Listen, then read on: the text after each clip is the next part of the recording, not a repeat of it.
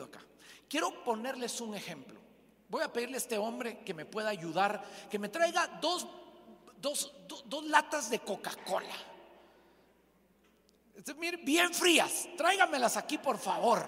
Se las agradezco porque con esto voy a iniciar la enseñanza del día de hoy. Voy a poner una acá, voy a poner la otra acá. ¿Sí? Esta prédica está siendo patrocinada por Coca-Cola. ¿Qué les parece? No, no, no. Quiero que escuchen. La vida, la vida de uno es como estas dos latas. Quiero que lo vean acá. Tienen las mismas dimensiones. Les cabe, yo tengo las dos acá y les cabe exactamente lo mismo.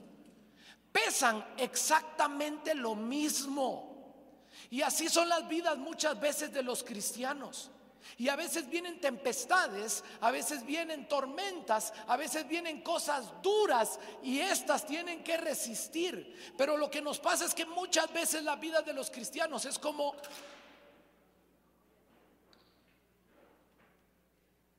como esto que me acaba de ocurrir acá. La vida de un cristiano vacía no soporta. La vida de un cristiano que no está lleno, que no está lleno del Espíritu Santo, no aguanta. La vida de un cristiano que está lleno de la palabra es una vida en donde tú te puedes parar, en donde te puedes sostener, en donde va a venir cualquier presión y va a aguantar. ¿Cuál es la gran diferencia? Digan conmigo, llenura. Dígalo fuerte, llenura. Hoy veniste a esta iglesia a ser lleno del Espíritu Santo, porque no sabes lo que te va a esperar esta semana. Ojalá sea todo bueno lo que te ocurre, pero si te ocurre algo malo, vas a estar bien fuerte, vas a estar, ya moví esto bien duro, alguien que lo abra, vas a estar bien fuerte, vas a estar bien agarrado, escúchame bien, vas a estar sellado. Esa había perdido el sello y había perdido la llenura, pero esta está sellada. Y así es la vida de un cristiano. Cuando entendemos nosotros que fuimos sellados, ¿por quién? Por el Espíritu Santo. Dese un aplauso fuerte. Voy a obsequiar esta Coca-Cola a un amigo que tengo acá al frente. Por favor, puedes ponerte de pie. Te la voy a obsequiar a ti. No sé por qué siento del Señor dártela. Démosle un fuerte aplauso. Dios te bendiga. Es confirmación, Dios te bendiga. Ah, no hay nada como estar llenos, como estar fuleados y como estar sellados. Amigos, hoy quiero traerles una palabra que compartí con el equipo que estuvo antes. Pero hoy hay una doble unción. Hoy va a estar más fuerte y más poderoso que en el primero. Ponga su mano así y diga conmigo, hoy, verso tras verso, palabra tras palabra, versículo tras versículo, apunte con su dedo índice así y diga, saldré de aquí transformado, cambiado en el nombre de Cristo Jesús. Amén. Dale fuerte un aplauso a Jesús. Amigos que nos miran a través de las redes sociales, esto es Centro de Vida Lomas aquí en México, una iglesia extraordinaria en donde tú podrías congregarte. Y este aplauso es para ustedes. No me dejen solo. Miren, el diablo tiene muchas armas y sabe qué arma usar contigo. Sabe qué te duele sabe que te golpea, sabe qué arma usar, pero tiene armas que son masivas, armas que son colectivas. Y en su arsenal de armas, cuando Él quiere hacer mucho daño en la vida de un cristiano, Él escoge una, la mejor de todas, la que prefiere. Él agarra esa arma, Él la limpia, Él la prepara, Él la, la carga, Él la pone lista para traerla en escena. Y esa arma es el miedo. El miedo es un espíritu demoníaco que el diablo quiere traer a tu vida. Hay muchos tipos de miedo. Cuando me puse a investigar y a entender, me salieron 15 diferentes tipos de miedo que nosotros tenemos. Aún siendo cristianos, aún siendo renovados, aún siendo pastores, aún siendo líderes. Y dentro de esos, dentro de esos me salió que el miedo más grande que existe es el miedo a la muerte. Escuchen esto, se los voy a leer. Otro miedo, el miedo a la, ¿Sabe qué? Para no quemarnos, yo voy a preguntarle y usted, no, no me levante la mano, súbame la ceja derecha y con eso yo voy a saber. Empiezo, el miedo a la muerte. Mire, la hermana es la única honesta de toda la iglesia. Se me quedó viendo y me hizo así. El miedo a la enfermedad, el miedo a un pronóstico incierto, el miedo a quedarte solo. El miedo al rechazo, el miedo a la incertidumbre, el miedo a que nos hagan daño, el miedo a ser juzgado, el miedo a, la insuficiencia, a no dar la talla, el miedo a la pérdida de la libertad, a que te puedan llevar preso, el miedo a enamorarse. Yo les contaba que cuando estaba chiquito, cuando estaba jovencito, hace unos pocos años, me dijo, una jovencita se me acercó y me dijo, ay, Chepe, me dijo, yo siento mapirosas aquí por dentro, me dijo. Esa mujer fue mi esposa y yo me he encargado de cultivarle esas mariposas. Ay, mariposa de amor. Ah, los agarré, ¿verdad? Pastora, están oyendo música estos bandidos, vea.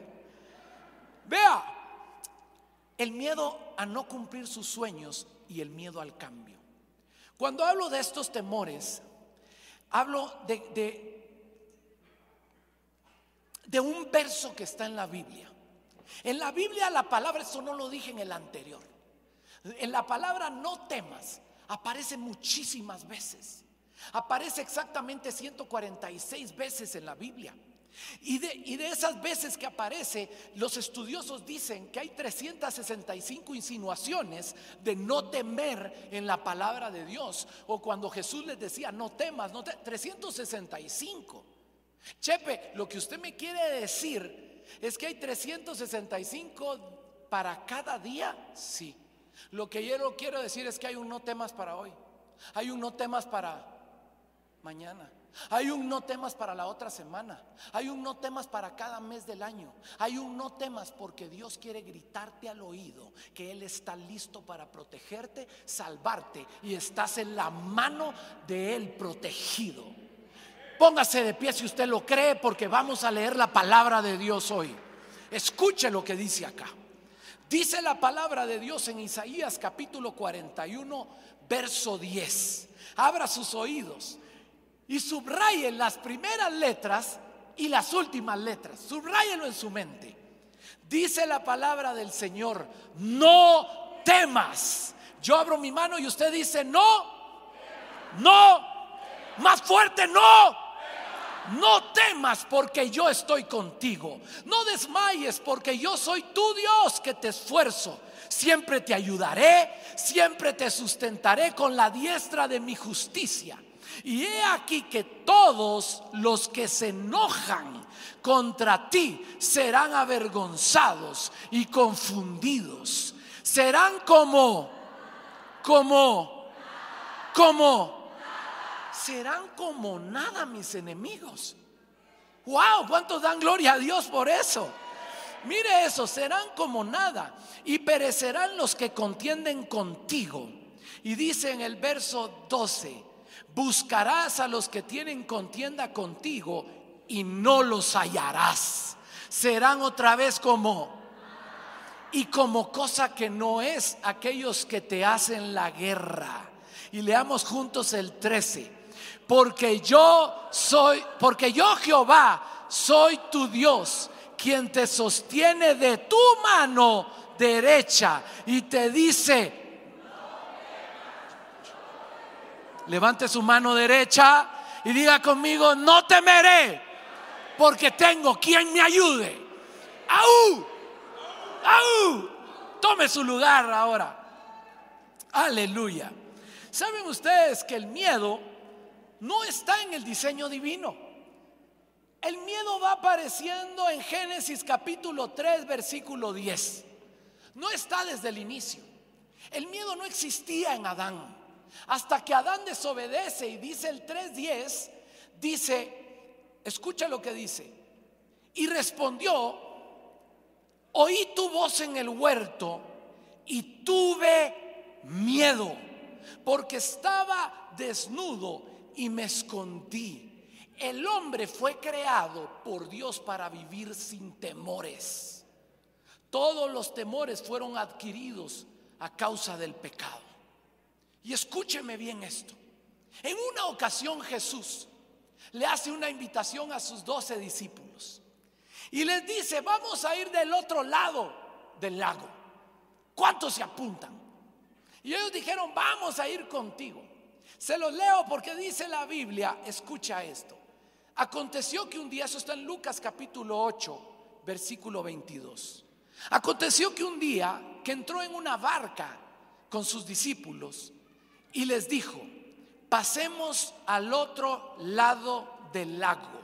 Cuando en la Biblia tú escuches que Jesús dice, pasemos del otro lado del lago, vayamos a tal ciudad, movámonos hacia el otro lado. Literalmente lo que Jesús está diciendo es, te voy a llevar de una atmósfera a otra atmósfera.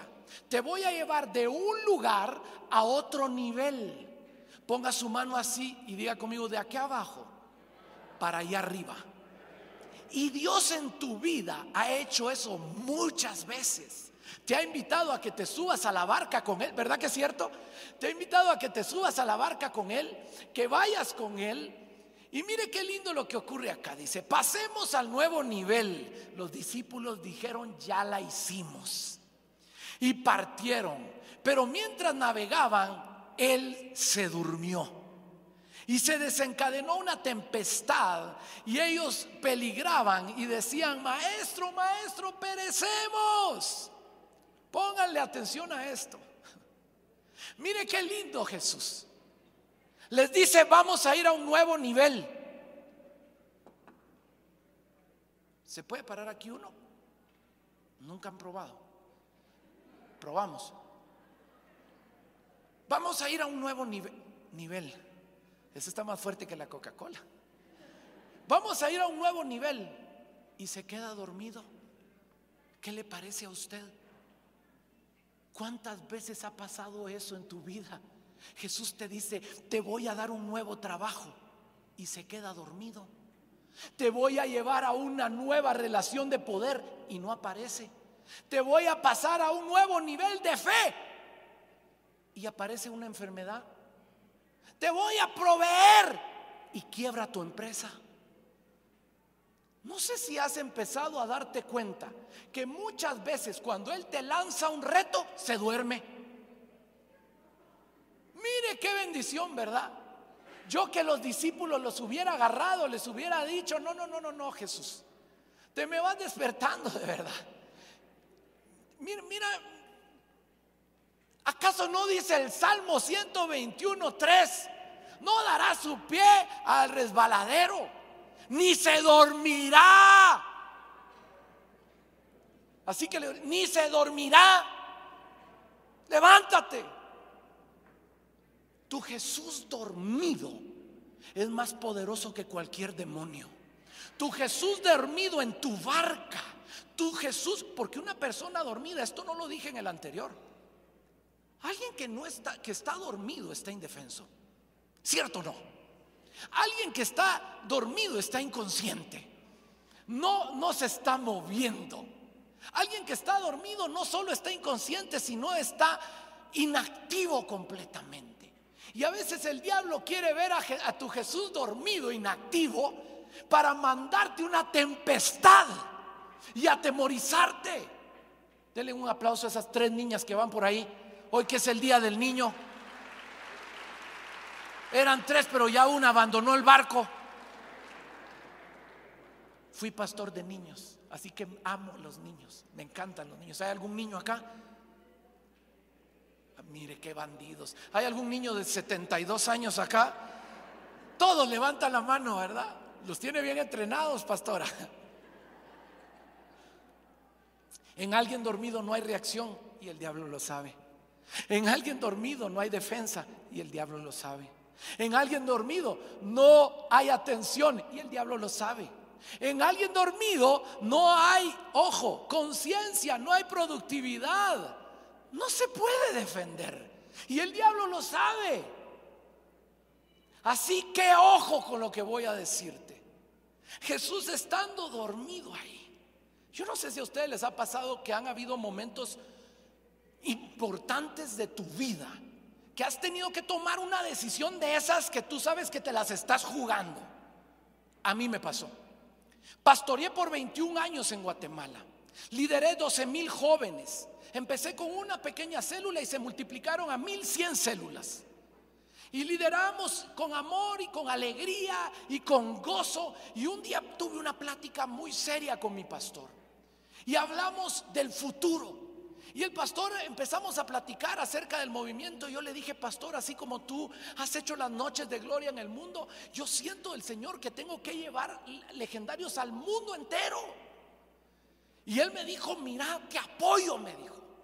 Eso sí, si no lo logras, yo te persigo, me dijo. Y hay de Dios si te alcanzo. Y usted no quiere ver a ese pastor enojado. Y yo le dije, amén. Yo voy a hacer que todos los hombres se vistan de naranja. Que todos los hombres crean en Jesús, se metan, peleen por su familia. Yo lo voy a hacer, pastor, estoy convencido, lo creo, lo creo, lo creo. Y me lancé, hablé con mi esposa y le dije, mi amor, nos vamos a ir a vivir a Miami. Miami, me dijo ella. Yo sí siento ese llamado, me dijo. No son bromas, no. Ahí sí sintió el llamado, ¿verdad? Entonces dije, yo me voy a vivir a Miami. Entonces vamos, compramos nuestra casa, amueblamos nuestra casa. Y ya cuando estábamos listos para salir, usted sabe lo que es lanzarte, tener 52 viajes programados en el 2020. ¿Se recuerdan ese año? Ninguno los vamos a olvidar, ¿verdad? Y en, en, enero yo ya había entregado mi trabajo, yo ya había entregado mis redes, ya había entregado todo. Todavía prediqué una última vez en, la iglesia eh, a inicios de año, pero ya me iba a dedicar a formar esto a nivel mundial. Y cuando hago ese salto, miren, empezó todo ahí por marzo. Empecé a viajar, vine a Tijuana, estuve predicando en varios lugares y se oía de algo que no puedo decir el nombre porque si no nos pueden mutear en las redes sociales y en YouTube, pero un virus ¿Lo entendieron? Ok, nace ese asunto. Y yo tenía 52 invitaciones, seis familias dependientes del movimiento, de hacer los eventos. Teníamos 220 eventos por realizar, 220 retos top en todos los países. No pudimos abrir, solo logramos hacer 17. Así que yo estaba diciendo, Dios mío, ¿qué hice? Porque yo estaba sin trabajo, sin red. Había entregado a todos mis amigos. Había, me había quedado fuera de toda la plataforma global. Y no tenía dónde ir, no tenía trabajo ni nada. Y yo dije, ¿qué hice? ¿Usted sabe lo que es saltar? Mire, se lo voy a poner de esta forma. Pónganme el video del gato. Yo soñé con este gato. Este, yo no sé, pero este era yo en enero, mírenme, mírenme bien. Este era yo en enero, saltando, saltando, saltando. El gato malvado no quiere saltar. Ahí está. Este era yo. Mírenme mi fe. Esto fue enero 1. Yo saltando y diciendo todo lo puedo en Cristo que me fortalece. Yo diciendo nadie podrá hacerme frente no temas. Hasta el verso que le leí hoy leía yo. Esto ya fue en, esto ya fue en marzo, diciendo qué hice. Y dejé todo lo que tenía. ¿Y qué le voy a dar a mi familia? Y Dios mío, soy el tipo. Yo creí que había oído a Dios. Me equivoqué. Para no alargarles más, el 10 de mayo, para complicar un poquito más el asunto, el 10 de mayo, el Día de la Madre, Mi esposa Alejandra me dice, Chepe, tengo un dolor acá. Aquí me duele, me dice, me duele. Bueno, anda a chequearte. Todo estaba cerrado. Pero unas amigas nuestras que se congregaban con nosotros son dueñas de un centro de esos de... Eso, de escaneo, de, de diagnóstico. Y lo abrieron para nosotros, atendieron a Alejandra. Para no alargársela, mi esposa tenía un tumor. Un tumor acá, en la tiroides. Y el tumor, la doctora me dijo, no me gusta la forma del tumor. No me gusta, le vamos a hacer una punción. Le hicieron la punción. Y cuando le hacen la punción regresa a casa antes del resultado. Y estaba yo diciendo, Dios mío, ¿qué hice? Me quedé sin trabajo. Tengo seis familias que, se mantienen.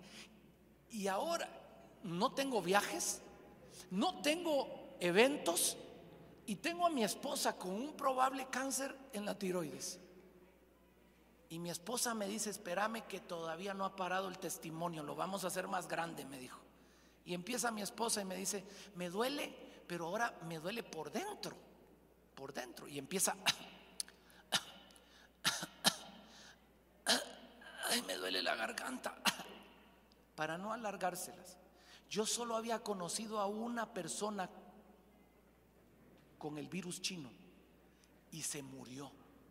La segunda persona que yo conocí, esto fue al inicio, fue mi esposa.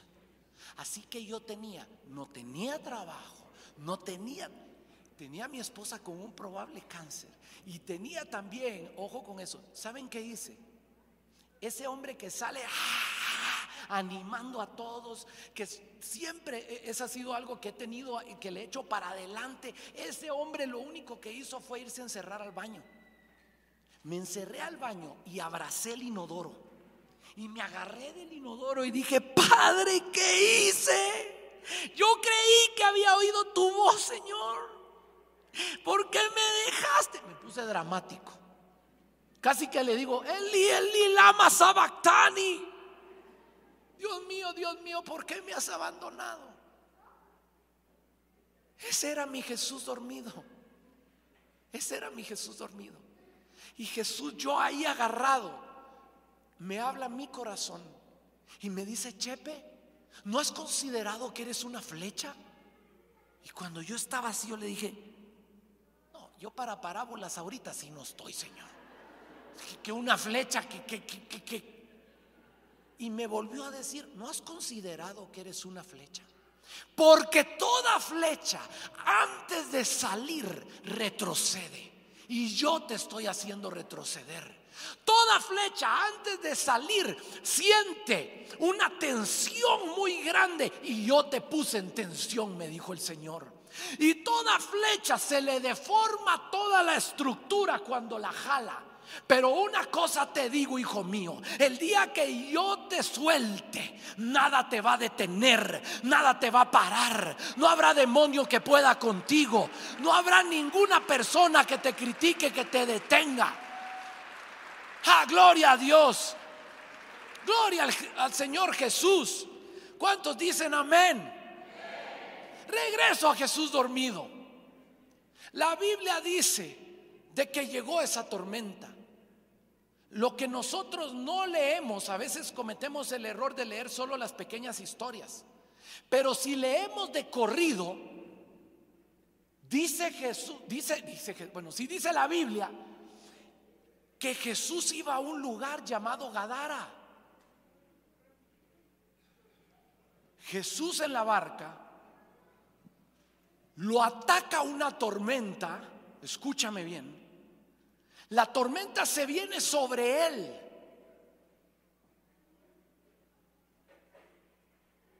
Él vence a la tormenta.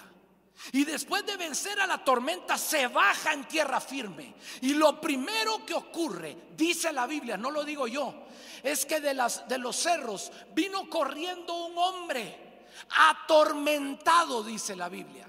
La tuya dice lo mismo. Él, ese hombre tenía una tormenta adentro y venía corriendo a los pies de Cristo. Y dice la Biblia, mira lo que dice. Ustedes se recuerdan de ese pasaje, ¿verdad? ¿Era un demonio? ¿Cuántos eran? Era, era una legión de demonios. Eran muchísimos. Escuchen cómo el diablo opera. Porque el diablo opera así en tu vida. El diablo, cuando tú estás por empezar, te quiere atemorizar. Cuando tú vas a la mitad del camino, te manda una tempestad para que tú retrocedas, para que tú te hundas.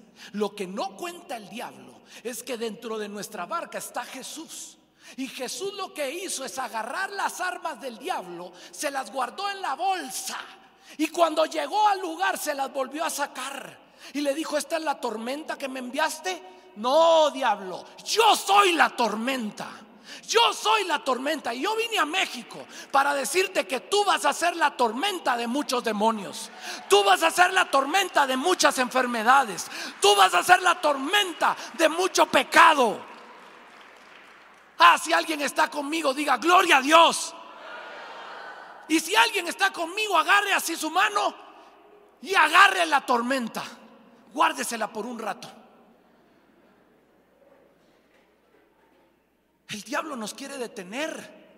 Así como hizo la hermana, hasta le hizo así. La vi, la vi.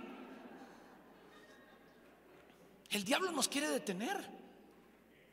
No lo voy a leer por tiempo, pero la Biblia dice que hay un gran guerrero. Dice la Biblia que hay un guerrero que está armado. Y está hablando de Satanás, está hablando de los demonios. Y dice después, escuche, que aparece otro guerrero más grande que él y le vence y le toma las armas. Ese es Jesús. Jesús lo que hace es usar tu pasado y con todo tu dolor trabaja. Y con toda tu tristeza trabaja. Y con todo tu abandono trabaja. Y con toda tu frustración trabaja. Y las usa en contra del diablo. Y se la restriega en la cara. Y diciéndole, quisiste hundirlo. Hoy te hunde Él. Quisiste derribarlo, hoy te derriba Él. Quisiste destruirlo, hoy te destruye Él, Satanás. Ah, gloria a Dios. ¿Centro de qué? ¿Centro de qué? Pastora, yo miro que esta iglesia es el centro de un avivamiento. Y ustedes pasaron lo que pasaron, han sufrido lo que han sufrido como iglesia. Pero ahora agarre su mano así. Todo lo que hemos vivido, diga conmigo, todo lo vivido, todo lo vivido, yo lo agarro y estoy a punto de usarlo. Cuídate, Satanás. Amén. Aleluya. Mire lo que le dice el Gadareno. Hablemos del Gadareno. Hablemos de los Gadarenos en tu vida. No juzgues a la gente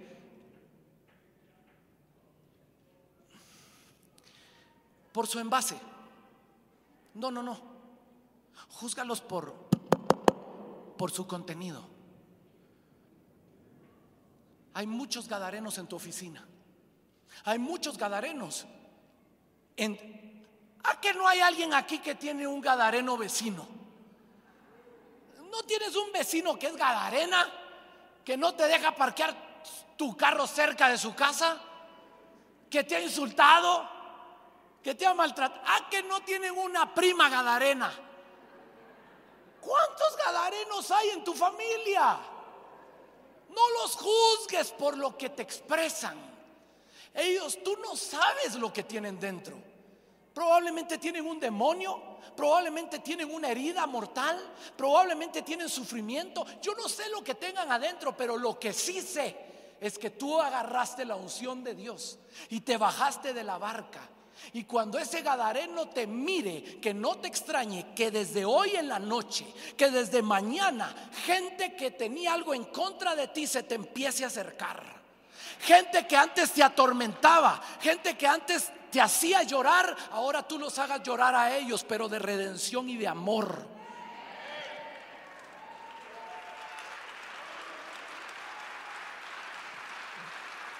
Esto no lo hice en el... ¿Me puedo bajar, pastora? Segura. Gracias de verdad. Dele un aplauso a la pastora de verdad. Mire, quiero a la persona más alta que exista aquí. La más alta. Yo sé que ustedes, al que le hacen las bromas, al que, a ese que, que, Germán Monster, que, al todo, el hijo del Altísimo, este toma café en lugar de, de, en lugar de tomar café con leche, toma café con Dios. ¿Cómo te llamas? Sergio. Sergio. Miren cómo es Jesús. Esta te va a gustar. Oí cómo es Jesús. Te envía la guerra contra tus enemigos. Y cuando, ponete en posición. Hermanos, oren por él, por favor. Miren, te manda la guerra. Y miren lo que el ser más inteligente del universo te dice. Lo vas a destruir. Lo vas a hacer trizas. Lo vas a acabar. Nadie te podrá hacer frente. Y uno está... Yo, yo estoy a punto de agarrarlo y destruirlo. Y cuando, y cuando bueno, ¿y cómo lo hago? ¿Cómo lo hago? Y te volteas a ver a los ojos a Jesús y Jesús se te queda viendo y te dice, ámalo. Y cuando tu enemigo está esperando el puñetazo y tú lo que haces es darle un abrazo, tú destruyes a tus enemigos. Porque ellos no estaban esperando de ti un buen abrazo. Ellos no estaban esperando de ti que tú los amaras, los bendijeras. Así se hace la guerra. Dale un aplauso fuerte a este hombre. Ama a tus enemigos. No hay un arma más poderosa que el amor. Dios bendiga a los gadarenos que están cerca de ti. Lo que no saben es que estás a punto de liberarlos, de abrazarlos, de amarlos, de cuidarlos. Si siente calor es el puro fuego de la unción. Estamos aprendiendo hoy. Dios usa la tormenta para entrenarte. ¿Cuántas tormentas has vivido? ¿Cuántos dolores? ¿Cuántas veces has, has perdido a alguien? ¿Has perdido un familiar? ¿Se te desgarró la vida? Usa eso. Mira el segundo ejemplo que quiero ponerte. Pedro. Pedro salió con el pecho inflado. Porque le entregaron las llaves del reino y salió, hasta reprendió a Jesús y lo regañó. Y lo regañó, le dijo, Jesús, ¿cómo que te vas a morir? Jesús le dijo, apártate de mí, Satanás. Yo si Jesús me dice, apártate de mí, Satanás, me miro si tengo cachos y cola. De verdad. Pero después de eso, versos abajo, Jesús le dice a Pedro algo. Se le acerca, le dice, Pedro, tengo algo que decirte. Sí, Jesús, dígame mi jefe. Satanás te ha pedido. Ajá. Satanás te pidió para zarandearte como trigo. ¿Ok? ¿Y qué le dijiste? Ah, mira, pues te lo tengo que explicar bien. Le dije que sí. Le dije que te agarrara duro que te diera duro. Yo rogué porque tu fe no falte. Además, yo no te hubiera entregado al diablo si no supiera que le vas a ganar.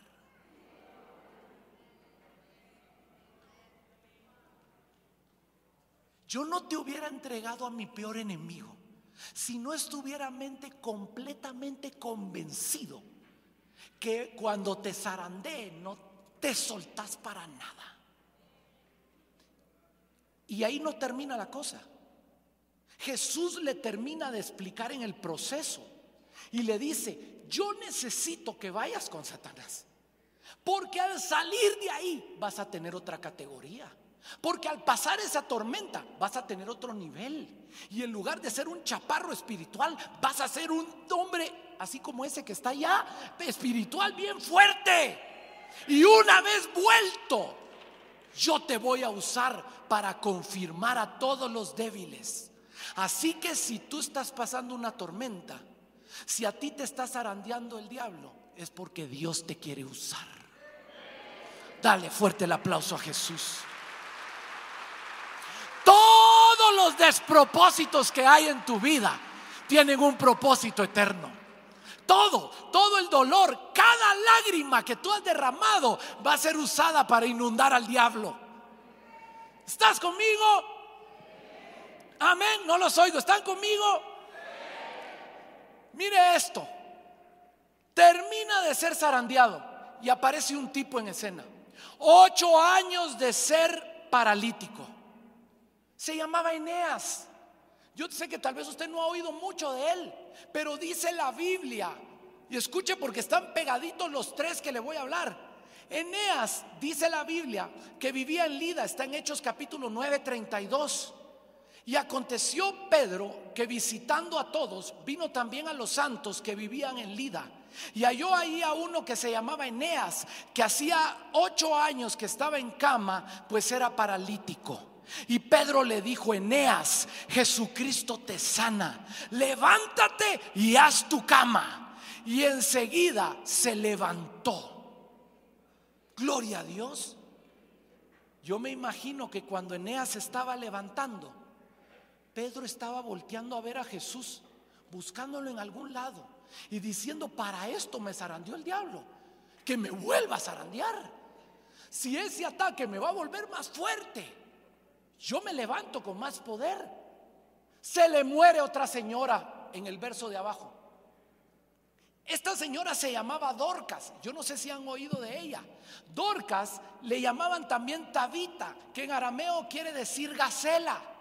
Le voy a decir quién era Dorcas en esta época. Dorcas era la Carolina Herrera de aquel entonces. Era la de los mejores vestidos. Era la líder del concurso de las más bellas que habían y de los vestidos más finos que habían. Era Dorcas. Así que cuando se muere, todas las doñitas empezaron a llorar de verdad. Dice la Biblia en el verso 39 del mismo Hechos 9, dice, levantándose en el 39, levantándose entonces Pedro, fue con ellos. Y cuando llegó, la llevaron a la sala donde le rodearon todas las viudas, llorando. Y miren, estaban, miren las mujeres, ¿verdad? Llorando y mostrando las túnicas. O sea que estaban...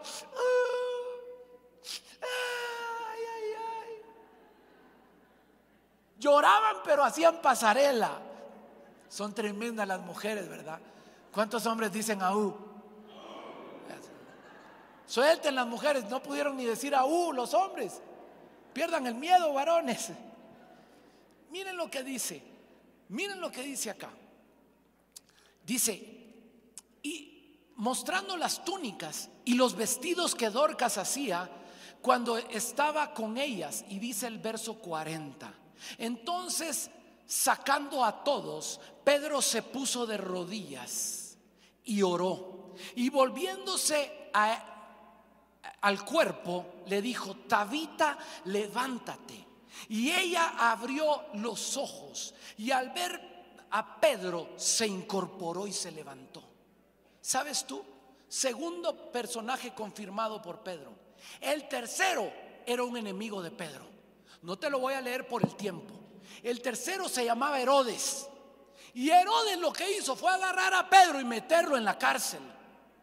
Lo que quiero decirte que después de que tú pases y seas zarandeado o pases una tormenta, hasta tus enemigos se van a engusanar. Ah, no, ¿los quieren así como están? No. Herodes se murió. Le empezaron a salir gusanos, dice la Biblia. ¿Cuántos de nosotros decimos y oramos por nuestros enemigos y amamos a nuestros enemigos, pero Dios no le gusta que toquen a sus hijos. Mire, yo soy pastor, soy un hombre de paz. Pero cuando tocan a alguno de mis hijos o molestan a alguien a mis hijos, yo soy un hombre de paz, paz, paz. Yo soy pastor, pero en esa época, cuando pasa algo así, yo me vuelvo un pastor alemán con rabia. ¿Estás conmigo acá? Ahora voy a usar mi tormenta para contarte. ¿Cuántos de ustedes tienen Instagram? Levante la mano. ¿Tiene Instagram? Ahí va a buscar este testimonio ahí. Pero ahorita se lo voy a poner acá desde mi celular. me da permiso a tener unos minutitos con usted y con lo que usted ha visto. A veces, como me decía la pastora, mucha gente ignora, nos mira aquí parados, pero ignora nuestras cicatrices, ignora nuestros dolores, ignora lo que hemos pasado, ignora, nuestras tormentas, ignora nuestras zarandeadas. Abro mi Instagram y en la primera historia que dice mi testimonio aparece esta foto. ¿Me dejan contárselo así interactivo? Y si no, igual aguántese porque se lo voy a contar. Les quisiera contar mi testimonio. Él fue mi papá, Pietro Puzzo. Él era italiano, era de Cerdeña, de Cagliari. Y esta película fue idéntica a su vida. Una mente brillante. A Beautiful Mind con Russell Crowe. Mi papá era un genio. Mi papá cantaba ópera. Era inventor, era escultor, era poeta, era escritor, químico, era dulce. Yo, no he conocido al día de hoy a alguien tan cariñoso como mi papá. Pero, diga conmigo, pero, dígalo con fuerza. No tiene la fuerza para pasar a la siguiente. Pero tenía una enfermedad llamada esquizofrenia. Googleemos esquizofrenia. Esquizofrenia es un trastorno que afecta la capacidad de una persona para pensar, sentir y comportarse de manera lúcida. Se lo traduzco, es locura. Es gente que mira gente que muchas veces decimos, ay, qué esquizofrénica esta, ay, qué esquizofrénico ese. Eso no es así. Eso es terrible. Cuando le digo terrible, es que es que yo crecí viendo a mi papá hablar con personas que no existían. Para mí fue durísimo. Yo tenía solo cinco años cuando me di cuenta de que algo no estaba bien. Era difícil ver a mi papá hablándolo solo. Yo llegaba y entraba al cuarto y él estaba teniendo una conversación. Así, exactamente así. Si puede subir la banda y me puede ayudar con el piano. Así como el que ustedes miran, exactamente busqué esta foto porque estos se abren, son tomacorrientes como este, pero se abren. Así era el tomacorriente que mi papá usaba y levantaba todos los días, todas las horas para comunicarse con agentes, con personas que nos investigaban y nos perseguían. Nada, absolutamente nada de esto era una realidad. Me llamaba y me decía, José Antonio, viene y cuá, viene con papá. Y me sentaba yo por horas y me decía, oílos, oí lo que están diciendo ahorita de ti. Oí lo que estaba hablando de mamá y yo tenía cinco añitos. ¿Te puedes imaginar un niño de cinco años pegado por horas?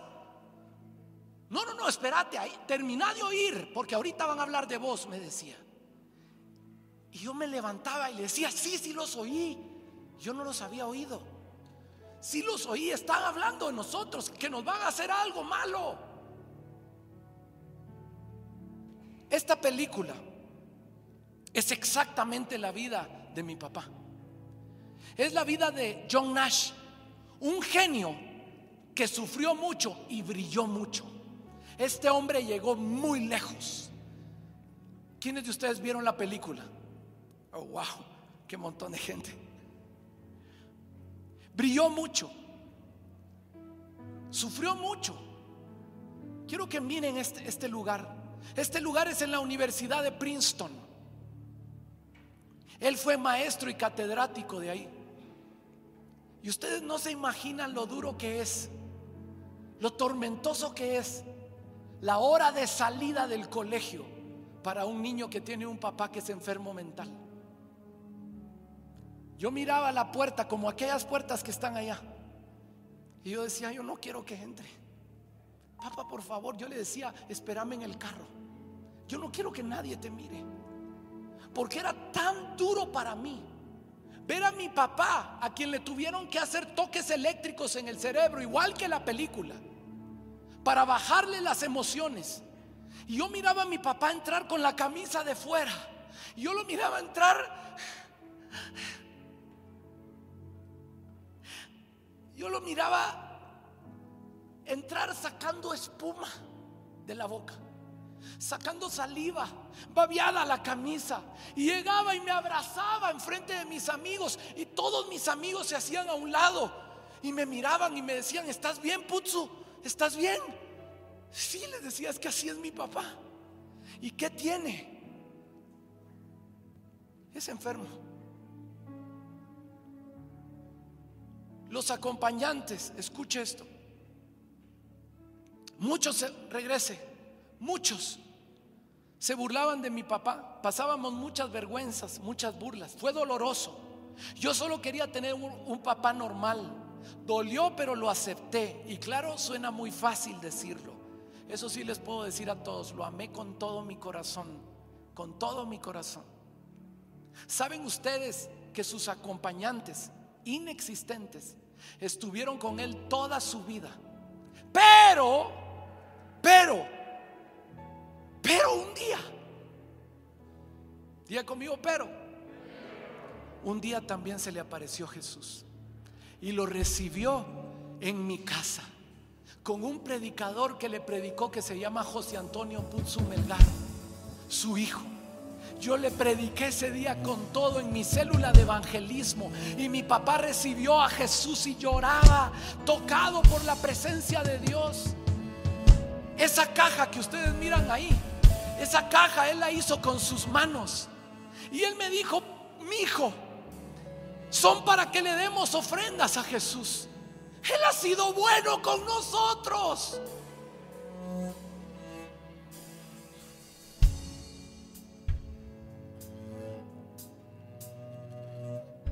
¿Dónde está mi amiga, la psicóloga del primer servicio? Póngase de pie. ¿Hay algún psicólogo acá? Todos los psicólogos, pónganse de pie. Si hay psiquiatra, póngase de pie. Toda mi vida estuve con colegas de ustedes toda mi vida, desde niñito. Ustedes saben lo que es esto.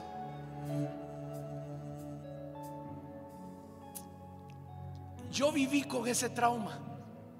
Mi papá desarrolló toda la enfermedad a los 18 años. Casualmente a los 18 años, el 17 de junio, el día en el que en mi país se celebra el Día del Padre, yo le entregué mi vida a Jesucristo. Casualmente ese día. ¿Usted se puede imaginar? Este verso me liberó por completo. Miren lo que está en blanco. Esa es toda una maldición generacional. Yo las paré a ustedes dos para que den testimonio de esto. Esto va de tres a cuatro generaciones clínicamente. Mi papá era la primera generación. Este verso me liberó porque era una enfermedad hereditaria. Y dice el verso, no te inclinarás a ellas ni las honrarás, porque yo soy Jehová tu Dios fuerte y celoso, que visito la maldad de los padres sobre los hijos, de los padres sobre los hijos, hasta la tercera y cuarta generación de los que me aborrecen, pero lean el azul y gócense conmigo. Y hago misericordia a millares, a los que me aman y guardan mis mandamientos. Éxodos 20. ¿Cuántos dan gloria a Dios? Yo estoy entre estos que caben ahí.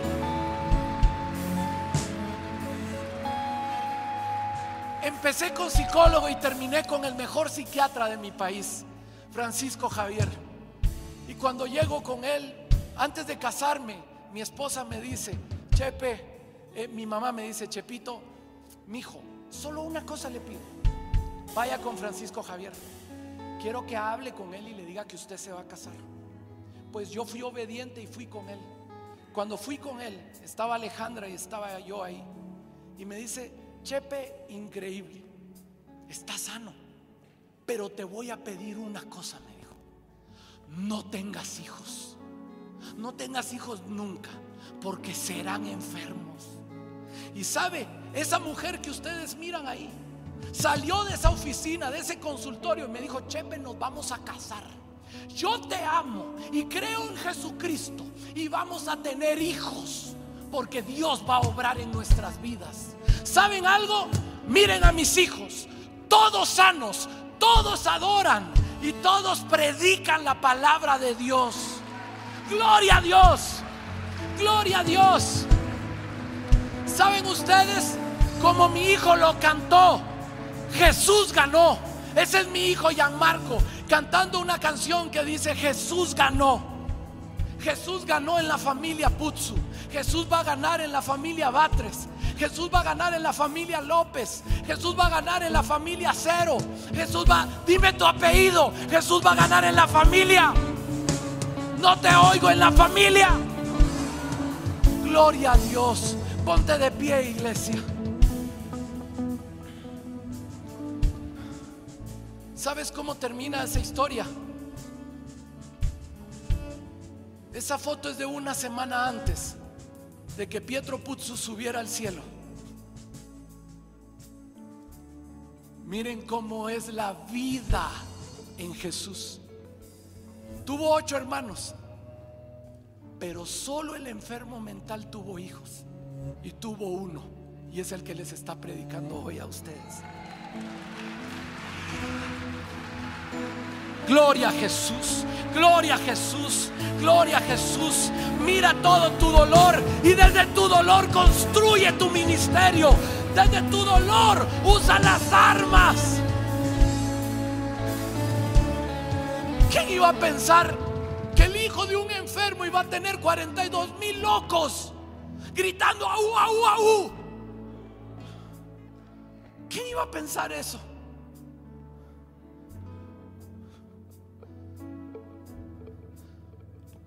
Si alguien de ustedes ha sufrido y ha reconocido su dolor, como yo les pasé ahí, yo les voy a pedir que me den la oportunidad de orar por ustedes.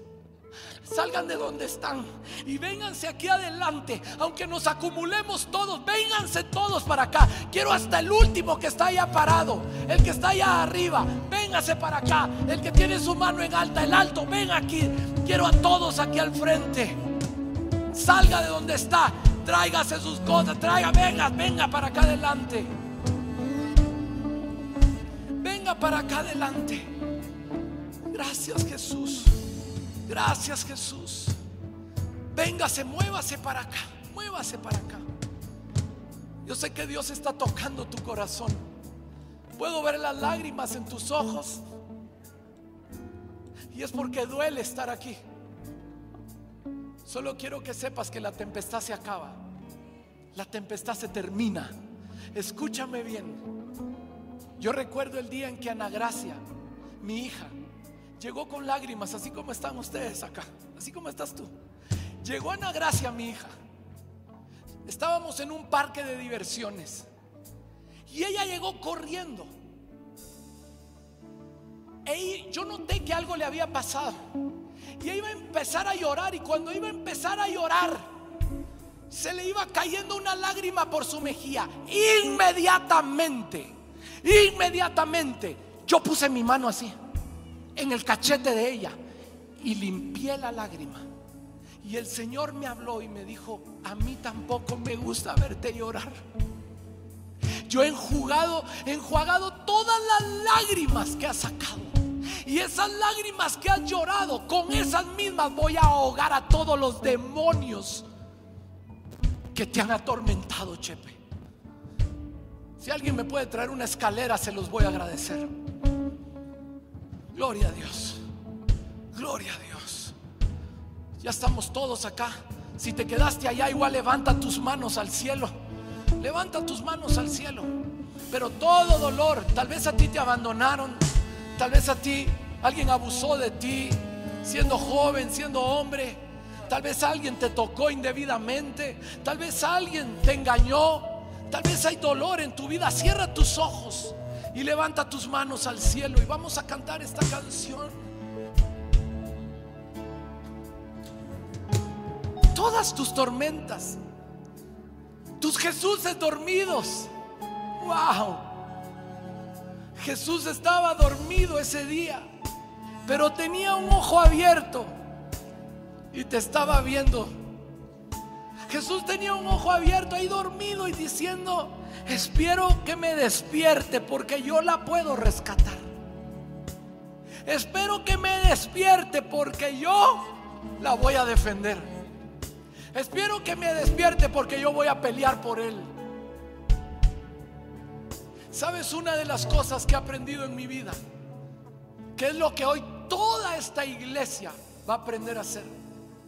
Es usar todo lo negativo y convertirlo en positivo. Yo no sé cuál es tu nombre, pero tu hijo no va a pasar por lo que tú has pasado. Tu hijo no va a vivir lo que tú has vivido. Tu hijo no va a sufrir lo que ha sufrido varón. Dios está aquí. Yo no puedo sentir. ¿Alguien de ustedes puede sentir su dulce presencia? Su dulce presencia en este lugar, sanándote. Mírame acá. ¿Sabes qué se hace con el dolor? ¿Sabes qué se hace con la tragedia? Se hace una cosa. Cuando tú vas caminando por la vida y eras chiquito, tú tropezaste. Y tú no creías, querías salir adelante. Pero todas tus dolores, todas tus tristezas, todos tus obstáculos, todo lo que el diablo ha querido usar en tu contra, tú lo vas a usar para subir. Todo lo que el diablo ha querido usar para hundirte, tú solo puedes usar para llevarlo adelante. Si tu papá era alcohólico y te dolió, párate en eso y deja que Jesucristo se glorifique. ¿Cuántas veces te tocaron, hicieron lo malo? Párate y glorifica a Dios. Siéntate a ver la obra de Dios. Muchos creyeron que no ibas a crecer, pero cada obstáculo te sirvió para levantarte, para ser como Jesucristo. ¿Sabes qué hizo Jesús con todas las maldiciones? Se llamaba cruz. ¿Sabes qué hizo Jesús? Dejó levantarse por toda la maldición. Y cuando estaba levantado,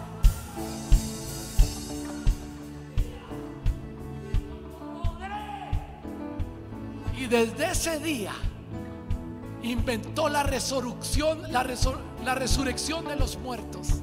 Y desde ese día venció a la muerte. Y le dijo al diablo, tú querías usar la tormenta muerte contra mí. Yo agarro esa tormenta y ahora tú morirás eternamente y estarás eternamente en el lago del infierno quemándote para siempre. Gloria a Dios. Gloria a Dios.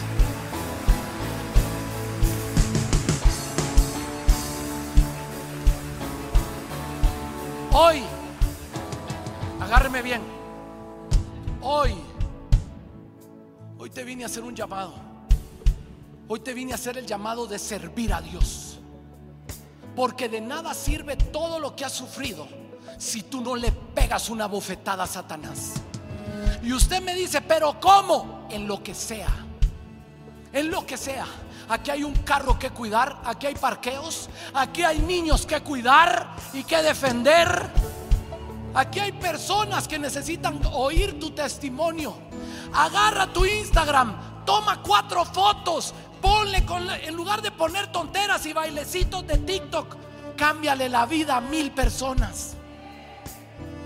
¿Cuántos dan gloria a Dios? Gloria a Dios. Dale un aplauso fuerte a Jesús.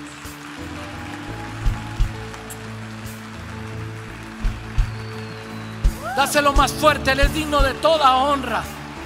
Mira cómo se caen todos tus problemas. Quiero terminar con esto. Dios es un Dios de imposibles. Tal vez tú digas, yo tuve una niñez poco funcional. Mis papás se separaron, mis papás se divorciaron, he vivido en desgracia, he vivido en dolor. Yo quiero decirte algo. ¿Sabes? A ver, lo voy a decir así. Para el colmo de los colmos, ya con ese background que yo traía, con esa maleta que yo traía, para irme a casar, me voy a casar con Alejandra. Cuando me entero de la vida de Alejandra, Alejandra a los 10 años pierde a su mamá, se le muere su mamá y su papá era alcohólico, alcohólico que se quedaba en las calles tirado. Y la niña de 10 años tenía que ir a ver en qué cuadra se había quedado el carro. con su hermanito de ocho años. Mi esposa Alejandra, poneme una foto de Alejandra Chema si podés. Mi esposa Alejandra hoy, ayer estuvo predicando en Redoma, en la iglesia de Rudy Gracia. La otra semana está predicando en Dallas con la línea Barros. A mi esposa la llevo a buenos lugares a comer. Yo no sé qué va a pensar usted, pero yo me fui al mundial con mi esposa. Ella y yo solitos. Nos fuimos a ver partidos de fútbol. Y yo le dije, mi amor, si sufriste tanto, también te vas a gozar tanto, le dije.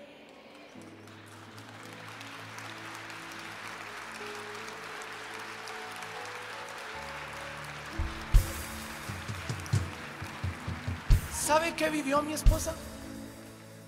Usted se puede imaginar una niña de 10 años que su papá no regresa y tiene a su hermano de 8, haciéndose cargo de su casa a los 10 años. Me dice, Chepe, a veces solo teníamos 25 centavos para comer. Y yo lo único que podía hacer, me dice mi esposa, eso fue ayer. ¿Tenés predicando? Hacete grande, Chema. Porque así como el diablo hizo grande el problema, vamos a hacer grande la gloria nosotros también.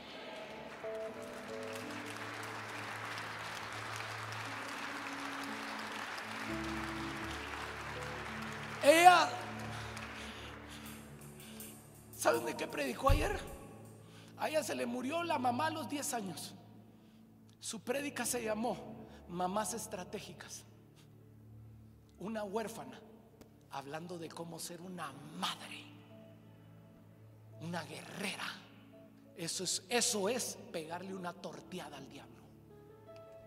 Si tenés ahí donde dice mamás estratégicas para que me vean, le repartió a todas las mujeres una, una canastita, se la regaló a todas las mujeres, porque les habló de Moisés y les habló de cómo la mamá de Moisés calafateó para que no se entrara el agua.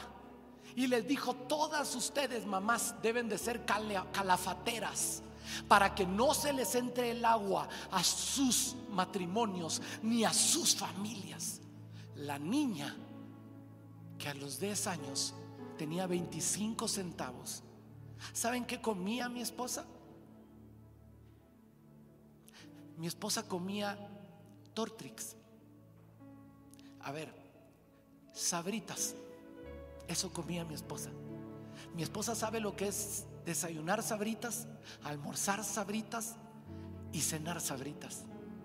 Llegó un día en que con dolor dice, mira, nos regalaron un pollo una vecina. Y el pollo estaba podrido. Cuando yo lo abrí olía mal. Pero teníamos tanto tiempo de no probar pollo que yo dije lo voy a cocinar y lo voy, lo voy a hervir en cloro y le echó cloro y lo hirvió en cloro y después lo lavó. Si mi esposa comió pollo podrido, yo hoy la llevo a los mejores lugares a comer y a cenar y se lo restriego al diablo. Lo único que quiero decirte es que ella sufrió, ahora va a sufrir más ese desgraciado. ¿Cuántos dicen amén? Amén. Pastora, si puedes venir aquí conmigo, démosle un aplauso a una mujer de Dios. Vamos, déle un aplauso fuerte a su, a su pastora, una mujer valiente, una mujer que ha sufrido pero se ha levantado como un bastión. Vamos, ese aplauso tiene que ser mucho mejor. Mis respetos para usted, pastora, mis respetos.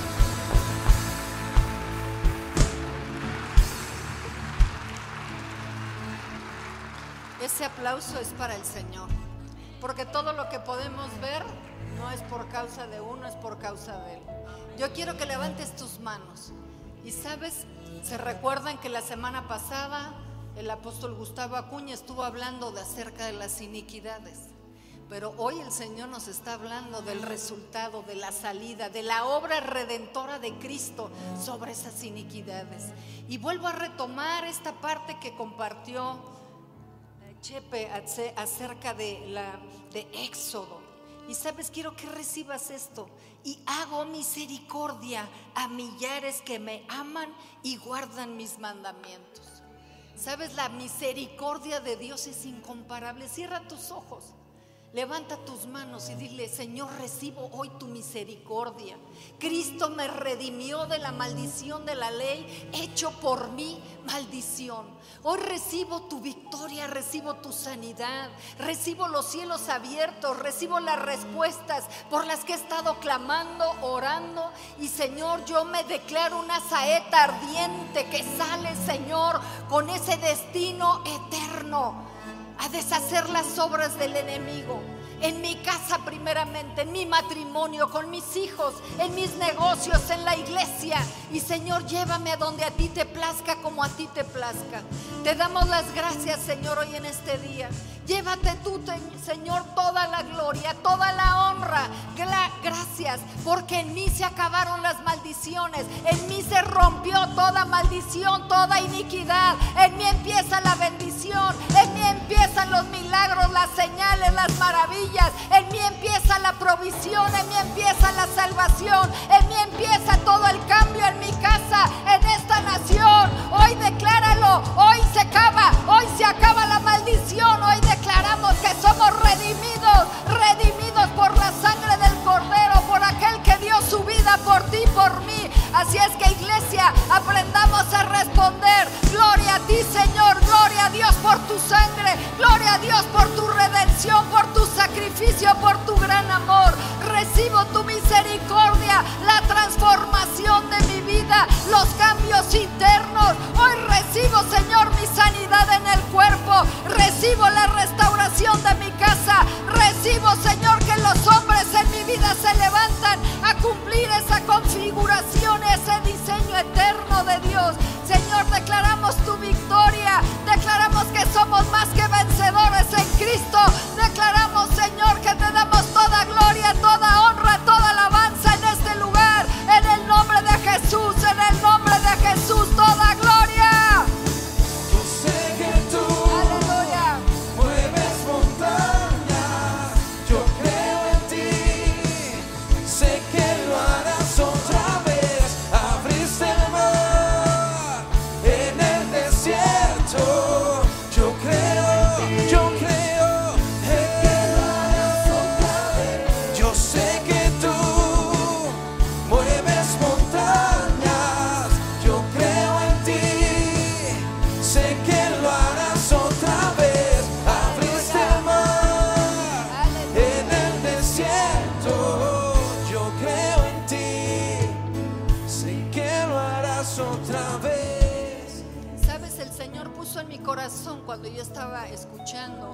el testimonio de Chepe.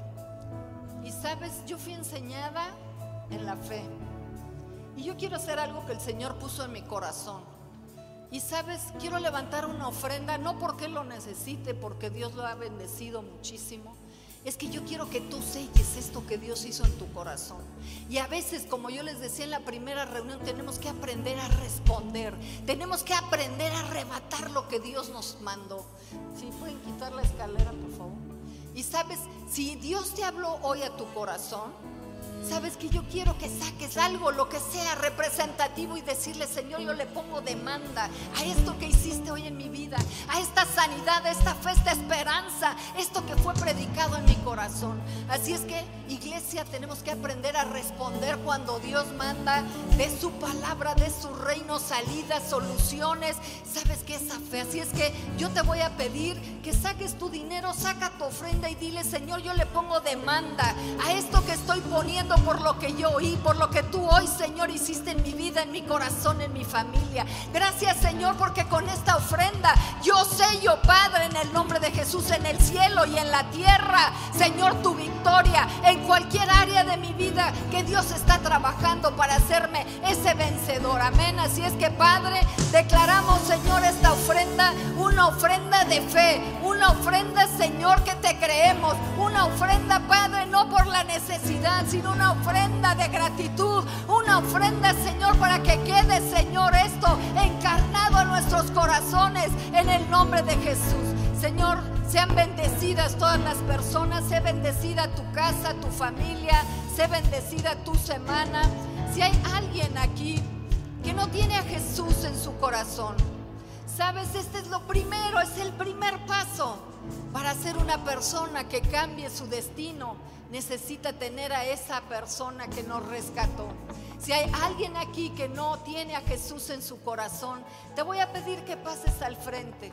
Ese es el primer cambio, la transformación eterna, el cambio de dirección espiritual y eterna que necesitas. Así es que si ustedes están aquí, bienvenido, bienvenido a la familia, bienvenido a ese cambio. El Señor va a tocar tu vida de una manera extraordinaria y te va a hacer un vencedor ahí donde tú has sido derrotado. Así como muchos de aquí podemos dar testimonio de eso. Ustedes también, bienvenidos a todos. Le voy a pedir, por favor, Eduardo, ¿quieres pasar y atenderlos? Les va a estar haciendo un llamado para ustedes. Así es que estamos despedidos, vamos a alabar a nuestro Dios, vamos a celebrar su palabra, vamos a celebrar que tenemos un redentor, un sanador, un proveedor en el nombre de Jesús. Amén.